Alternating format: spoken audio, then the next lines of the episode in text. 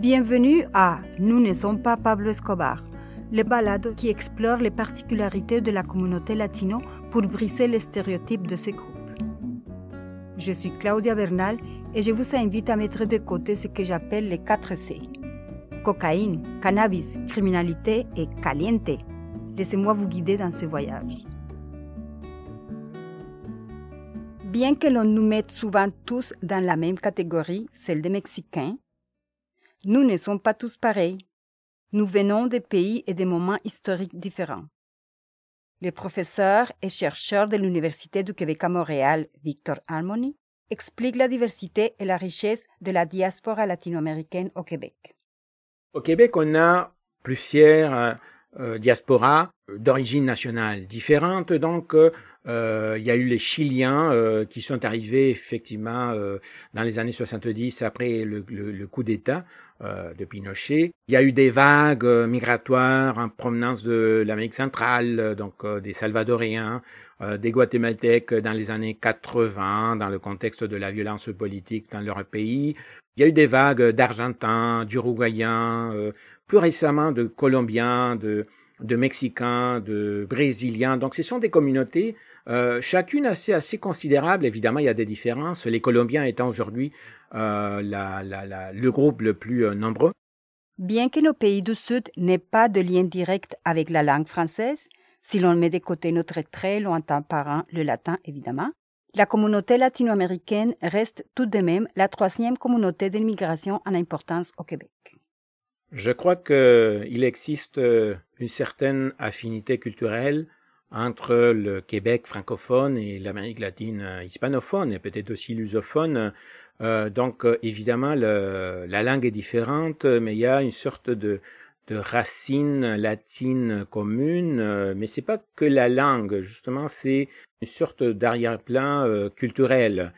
On peut penser par exemple que, à certains égards, il y a une sorte de, de, de, de, de sentiment euh, anti-américain euh, qui est partagé, l'idée de l'impérialisme, donc euh, qu'on a en Amérique latine, euh, donc cette idée que les États-Unis interviennent euh, dans nos pays, qui font des, des affaires, et après ça, ils vont soutenir les, les, les dictatures hein, dans le passé, par exemple. et au Québec, on a aussi un peu ce sentiment d'être euh, du côté de euh, du mauvais côté du pouvoir, euh, dans le sens qu'on est minoritaire, on est on a été un peu malmené aussi. donc il peut avoir même à ce niveau-là une sympathie au niveau de, du mouvement souverainiste. Hein. Latino ici peut se dire oui, mais pourquoi pas ne pas faire l'indépendance du Québec? Contrairement à nos voisins des États-Unis, où la communauté latino-américaine a tendance à ne pas se reconnaître comme telle, la dynamique au Québec est différente. Il y a toujours, on le voit partout, euh, pas qu'au Québec, une tendance à se, à se, à se, rassembler par nationalité. Ce qui est normal parce qu'on connaît quelqu'un qui connaît quelqu'un, ou parce que je me sens à l'aise, ou parce que je vais trouver euh, euh, une familiarité euh, bon, par rapport à, à, quelque chose que j'ai laissé derrière moi en, en, quittant mon pays. Maintenant, je pense qu'au Québec, on ne trouve pas vraiment ce terme-là, euh, qui est pas beau, mais bon, de ghettoisation, de repli euh, sur sa nationalité. Je vois qu'il y a souvent une diversité d'origine. Donc, euh, à chaque fois que je vois un groupe, euh, une association latino, je vais voir qu'il y a quelques Colombiens, quelques Argentins, quelques Mexicains, ou peut-être un ou deux Salvadoriens et un ou deux Chiliens ou Uruguayens. Je pense que on, on, veut aussi un peu garder cette image d'une population qui s'adapte, qui n'est pas cause pas de problème. Et je pense que les Latinos, nous aimons un peu ça aussi, d'être vus. Euh, je pense que nous, nous aimons ce, ce stéréotype euh, du Latino sympa et, quand je le dis en anglais, easygoing. On va, on va trouver la façon, parfois, si on, on, quelqu'un fait euh, une blague sur nous parce que, je sais pas, on n'est on n'est pas ponctuel, euh, nous, on va un peu rire avec en disant oui, c'est vrai, euh, nous les Latinos, euh, on est un peu comme ça. Je pense qu'on joue un peu le jeu euh, parce qu'on devrait tout de même dire non, non, attention, pourquoi tu dis ça? C'est pas parce que je suis latino que je suis pas sérieux dans, mon travail. Mais, peut-être c'est, un peu notre réflexe aussi de, de vouloir euh, passer euh, sans trop de, de conflits.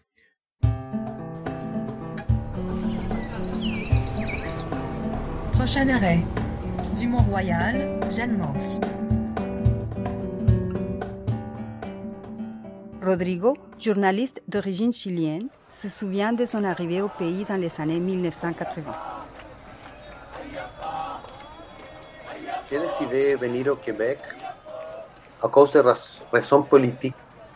Nous vivions à l'époque une dictature au Chili très dure et mm, ça crée beaucoup de, problèmes à, tout le monde, mais particulièrement aux personnes qui étudiaient dans les universités. Moi, j'étais à l'université. Alors, il s'est passé plusieurs euh, problèmes à ce moment-là. Donc, on, a demandé le refuge au, au, Canada. Je dirais que le processus d'intégration, moi, je préfère le terme intégration. Euh, pourquoi Parce que je pense que quand on s'intègre, on, reste, euh, on comprend la, société d'accueil et en même temps, on peut devenir un peu critique aussi de cette société-là étant donné que s'intégrer, ça ne veut pas dire faire exactement comme ils font les gens du pays. Donc, l'intégration a été bonne pour nous. Euh, il n'y a, pas eu de grands problèmes. Euh, c'est évident que le français ou l'aspect linguistique est un peu compliqué au début. Mais ça, ça passe vite, ce processus-là. On commence en travaillant, on commence à parler plus euh, la langue. J'ai adopté, nous avions adopté ici le français comme langue de communication pour, par deux raisons. Parce qu'on considère que la, le français est important ici pour les Québécois. C'est une langue de, de lutte historique ici. Et nous, on venait du Chili avec euh, toute une charge de lutte aussi. Alors, on, voulait rester solidaire de cette cause linguistique-là. Et puis, donc, euh, je parlais absolument rien de français quand j'arrivais ici. Je balbutiais quelques mots en, en, anglais. Alors, j'ai adopté le français et ça a été jusqu'à aujourd'hui un bon choix pour nous. il y a tellement de, de situations que c'est difficile de résumer dans un seul mot ou un seul apprentissage. Eh, c'est difficile. Moi, je crois que le fait d'être immigrant, réfugié, peu importe le statut, eh, ça nous permet de nous ouvrir d'un point de vue humain à, des situations qu'on ne pensait pas avant. Je m'explique, c'est-à-dire, il y a des, communautés qui sont plus vulnérables que d'autres dans toutes les sociétés. Alors, le processus d'immigration permet aux gens de, se mettre dans la peau, de devenir justement une personne vulnérable à, plein de situations. La langue, on ne comprend pas, donc on devient comme un sourd, muet. alors, eh, ça nous permet de, de, nous mettre dans la peau de quelqu'un qui est vulnérable et démuni. Par les faits même, on finit par euh, s'humaniser davantage.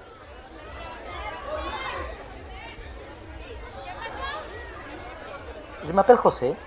Avant de venir au Canada, j'ai eu ma boîte de production en Équateur. Je viens de l'Équateur. Je faisais des, petites capsules pour la TV et tout ça, et comme photographe aussi. Et bon, finalement, moi, ma femme, notre famille, on a décidé de venir ici pour changer de vie, pour donner l'autre partie de notre famille à, à ma fille. Pourquoi ça? Parce que ma femme vient d'ici, de, Canada. Alors, on voulait que ma fille prenne la culture de ma femme aussi, comme elle a pris ma culture, comme latino, comme équatorienne. Mais aussi ma femme voulait que je puisse connaître sa culture. Parce que, oui, je ne connaissais pas Canada. Nous sommes venus ici pas pour chercher une meilleure qualité de vie. Ça, ce n'est pas notre cas. Ce qu'on a cherché, c'est la culture, l'apprentissage, les changements, la transformation. Parce que les concepts du féminisme dans un couple qui vient de différents pays, pour moi, pour nous, doit être égal. Si ma femme a fait l'effort pour habiter en Équateur, pour apprendre la langue, pour connaître la culture, pour être dedans ma famille, mes parents et tout ça. J'ai pensé que je dois faire le même effort pour être égal, pour grandir la relation pour grandir comme notre vision du monde. Définitivement, j'ai trouvé beaucoup de choses que je n'ai pensé à trouver ici. La capacité d'avoir empathie avec les autres, je pense que ça c'est le trésor plus important de les Canadiens et de les Québécois. J'ai voyagé beaucoup, mais je n'ai pas trouvé des gens comme ici qui pensent en première en l'autre avant de penser en soi-même. Ça, c'est une qualité étonnante des Québécois. Et je trouve que ça, c'est une façon comme je suis. Alors, je me sens confortable à cause de ça. Parce que ici, il me donne la sensation de que j'ai des droits. Je suis un immigrant, mais j'ai des droits. J'ai trouvé beaucoup de choses ici que, que je pense que ma sensibilité à cette sorte de choses a été la force que j'ai trouvée pour continuer à être ici. Ma curiosité pour découvrir cette petite chose que j'ai trouvée ici.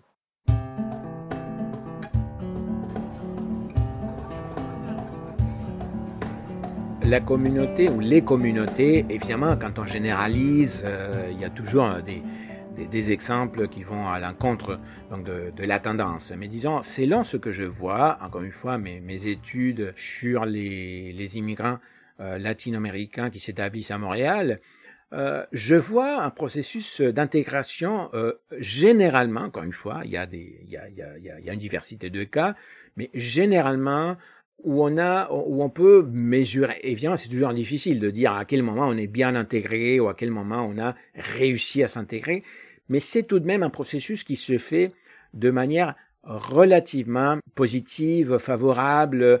Il y a certainement des barrières euh, au niveau de l'emploi, il y a quelques euh, difficultés, euh, par exemple en termes de, revenus. J'ai constaté que les latino-américains, parfois ayant des diplômes, gagnent moins en moyenne que euh, d'autres groupes euh, issus de l'immigration et encore moins que les Québécois nés ici qui auraient aussi euh, un diplôme universitaire. Donc effectivement, il y a quelque chose là qui se passe, peut-être au niveau de, de la langue, peut-être dans la façon de parler, peut-être dans le, l'aise qu'on peut avoir en, en, s'exprimant la façon de d'envisager donc le processus non seulement de migration mais aussi d'intégration peut être différent.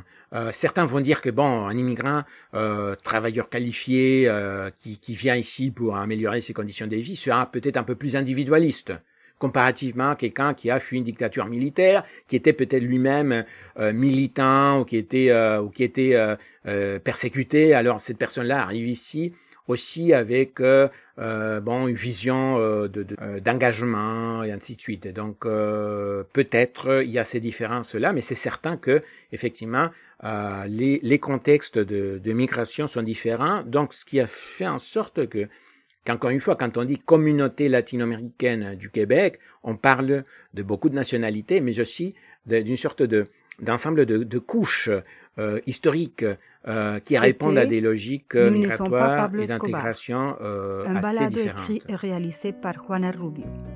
Texte additionnel, Danae Suriné Barrera. Musique, Oscar Salazar. Une production de Engage Podcast Mode. Je suis Claudia Bernal. Hasta la próxima.